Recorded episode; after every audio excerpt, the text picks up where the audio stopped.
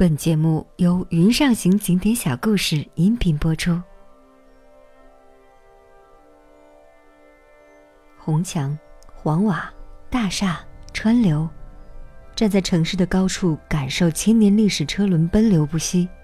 北京，这座现代化古都，处处都彰显着古典文化底蕴，仿佛每一块城石都诉说着一段段经年往事。北京城的名字是怎么来的？北京城为什么叫苦海幽州？北京城怎么就是哪吒城呢？老北京的京剧胡同文化，您了解多少？北京城又有哪些令人回味无穷的小吃？在小故事中探寻大文化，今天小故事带您走进古韵京城。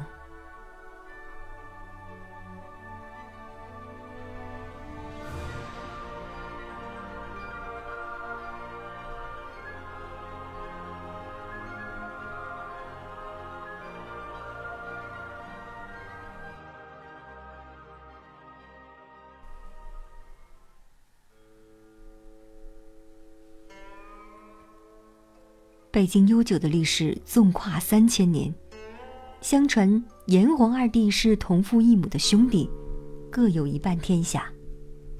皇帝行道，炎帝不听，炎帝因有蚩尤相助，与皇帝在涿鹿和阪泉大战，结果炎帝战败，天下合一，皇帝自立为天子，并在涿鹿建都。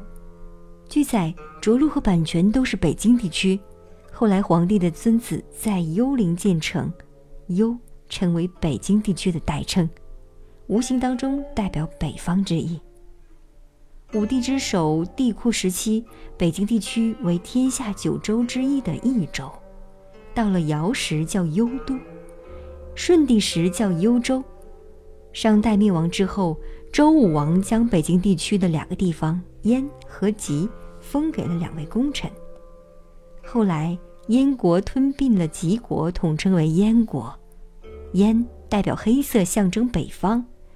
燕国传位四十四世，历经八百二十余年，是当时各封国当中历史最长的强国。唐代安史之乱之后，此处为大都和燕京。金代中都，元代为大都，正式成为全国的政治中心。明朝朱元璋南京称帝，派大将徐达攻克大都城，改称北平府。靖难之役之后，永乐皇帝迁都北京，从此北京才有了这个响亮的名字。传说以前北京是一片苦海，人们都管它叫苦海幽州。老百姓没法子，只好住在西面和北面的山上，把这片苦海让给了龙王。于是，龙王和龙母就带着全家占据了苦海。躲到山上去过日子的人，苦到什么份上呢？苦到米锅做饭、斗量薪柴、人吃血米的地步。不知道过了多少年代，苦海幽州来了一个穿着红袄短裤的小孩，名字叫哪吒。哪吒跟龙王龙子打了起来，整整打了九九八十一天，最后拿住了龙王龙母，放跑了龙子龙孙。这龙王龙母被拿住以后，水就平下去了，慢慢地露出了陆地。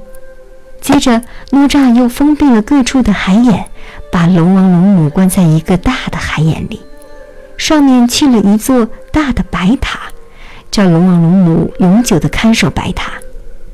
从此，这个地方就不叫苦海了，光叫幽州。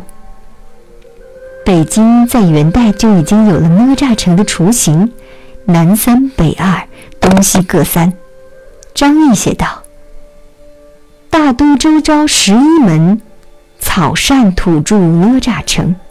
进城三门是三头，北城二门是双足，东西各三门是六臂。”从众所周知，后来的北京是八臂哪吒城，正阳门是哪吒的脑袋，孟城东西开门是耳朵，正阳门里面是两眼井，就是哪吒的眼睛。东边的崇文门、东便门、朝阳门、东直门，西边的宣武门、西便门、阜成门、西直门，是哪吒的八臂；北面的安定门、德胜门是哪吒的两只脚；皇城是哪吒的五脏，而皇城的正门天安门是五脏口。从五脏口到正阳门是哪吒的脑袋，中间这条长长的平道是哪吒的食道。这又是怎么一回事呢？话说明永乐皇帝朱玉决定迁都，命工部人员来建北京城时，众官员都非常惶恐，不敢领下这个圣旨，因为那里是一片苦海幽州，有孽龙作怪，他们不能降服苦海幽州底下的孽龙。大军师刘伯温和二军师姚广孝自告奋勇，联手担当起建城之责。两人协议，一个去东边，一个去西边，各想主意。十天之后，再背对背绘出建城的图画，看谁的主意先拿出来。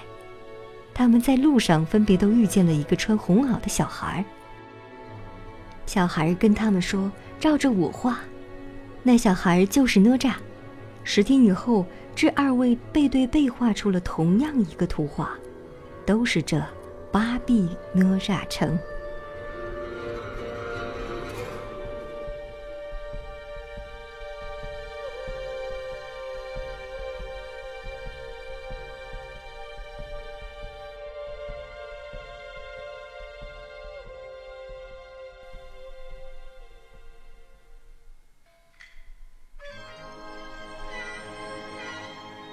海岛冰轮初转腾，见玉兔，玉兔又早东升。那冰轮离海岛，乾坤分外明。皓月当空，恰便似嫦娥离月宫。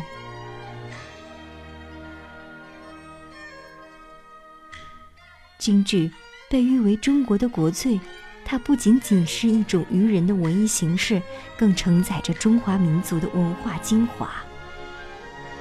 京剧是地地道道的中国国粹，因形成于北京而名，但它的源头还要追溯到几种古老的地方戏剧。京剧已经有两百多年的历史，唱腔和舞蹈优美独特，融入了中国武术的技艺。演唱讲究，行腔吐字念白具有音乐性，角色根据男女老少、俊丑正邪。分为生旦净丑四大行当，是京剧的一大特色。京剧和其他戏曲一样，十分讲究化妆，运用整套的夸张手法，在脸上画出色彩鲜明的图案，象征性格和命运。这是京剧净角最突出的特点。依据剧中人物的品性、年龄、生理等特征，常见的脸谱有三块瓦。六分脸、花皱脸、蝴蝶脸、和尚脸、无双脸、歪脸、喜鹊脸、剑眼、柳眉、寿字眉等构图。京剧脸谱常用的颜色有红色，这代表褒义，代表忠义；粉色则代表秉正年迈；紫色代表持重；黑色则表示刚毅猛志；白色与黄色含有贬义，代表奸诈凶狠；蓝色代表骄横。表示草莽英雄，绿色则表示倔强残暴，金脸和银脸是神秘，代表妖神等等。神奇的脸谱、艳丽辉煌的服装、头饰，本身就是珍贵的艺术品，给观众以巨大的艺术美的享受。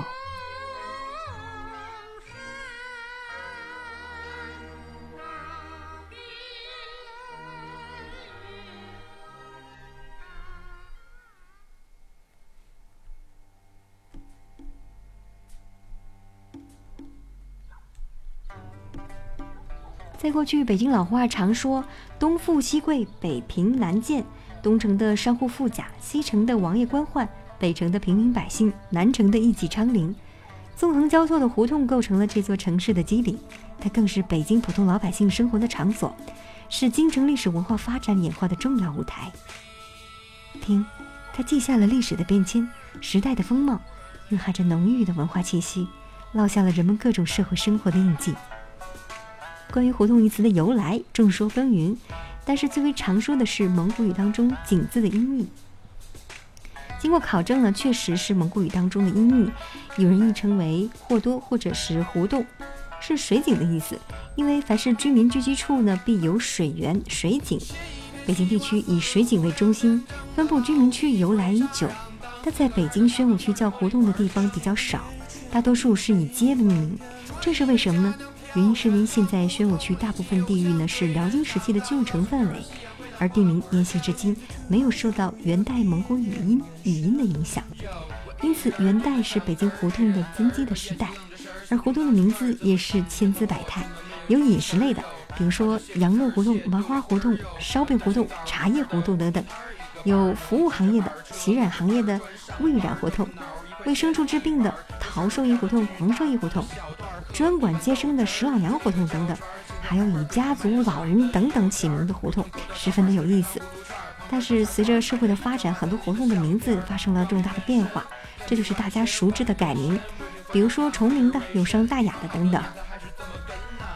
而如今北京大大小小的胡同多如牛毛，最为出名的就是位于西城区周围大大小小的胡同，因为历史悠久、保存完整、景色优美。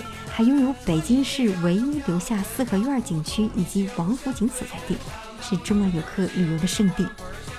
穿梭于大小胡同，尽览北京风情。四合院是北京的一种传统的住宅形式，而且广受欢迎。四合院即四面有房屋的院落，在汉化趋于成熟，唐末时期广泛使用。现在城区内的四合院大多是清朝中叶的遗物。由于四合院的封闭性较强，关起街门与世隔绝，具有防火、防盗等等特点，所以极适合一个家庭的生活。四合院的房子有正房、厢房、耳房等等分别。串胡同拼军具，探究明君贤相内政外交的治国才能，良将谋士的用兵方略，去验证他们身上所折射出的中华民族的智慧之光。窥探朝代更迭、国势强弱的机奥，从忠臣孝子、节烈义士、清官豪侠身上去感受民族精神、传统道德以及其感化力。有人说，正是胡同和京剧才构成了北京博大精深的文化体系。胡同和京剧文化孕育了北京的传统，造就了如今的政治经济，形成了独特的北京文化。胡同百态。胡同因其构造和结构的独特，组成了城市的脉络，因其极其丰富的历史背景，成就了如今多元的文化碰撞。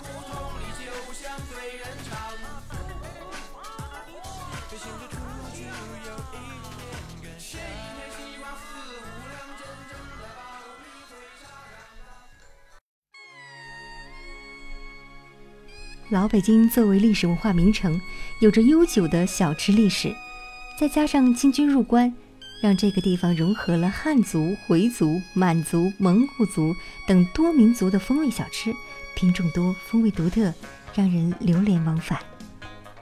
北京小吃俗称碰头食或者是菜茶，融合了汉、回、蒙、满等多种民族风味的小吃，以及明清宫廷小吃特色而形成。品种多，风味独特。北京小吃大概有两三百种，包括佐餐下酒的小菜，比如说白水羊头爆肚、白回烧羊头、芥末墩子等；宴席上所用的面点，如小窝头、肉末烧饼、羊眼包子、五福寿桃、麻蓉包等；以及作为零食或者是早点宵夜的多种的小食品，如爱窝窝、驴打滚儿等等。其中最具京味儿特点的是豆汁儿灌肠、炒肝、麻豆腐、炸酱面等等。一些老字号专营其特色品种，如仿肾仿庄的小窝窝、肉末烧饼、豌豆黄、芸豆卷儿；丰泽园饭庄的银丝卷儿；东来顺饭庄的奶油炸糕；颐和斋饭馆的大灌肠；同和居的烤馒头北京饭庄的麻蓉包大顺斋点厂的糖火烧等等各色花色繁多的小吃在北京小吃店以及夜市上均可以买得到。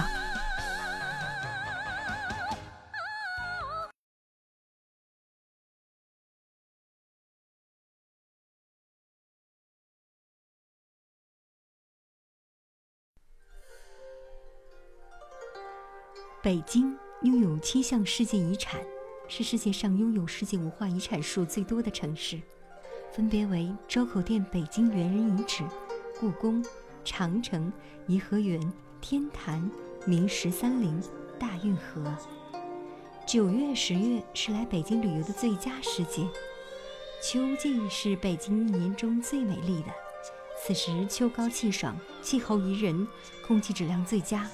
尤其是十一月下旬霜降前后到十一月上旬，是红叶层林尽染的时候。著名的香山红叶节也将在此期间举行。另一个在北京旅游观光的好时间是每年的十二月初到次年的二月中旬，这个时候来北京就一定要去北京的庙会逛一逛。正月里是举办庙会最为集中的日子，场店、五显财神庙、白云观、雍和宫、东岳庙、龙潭湖等都会举行大规模的盛大的庙会，处处人山人海，热闹非凡。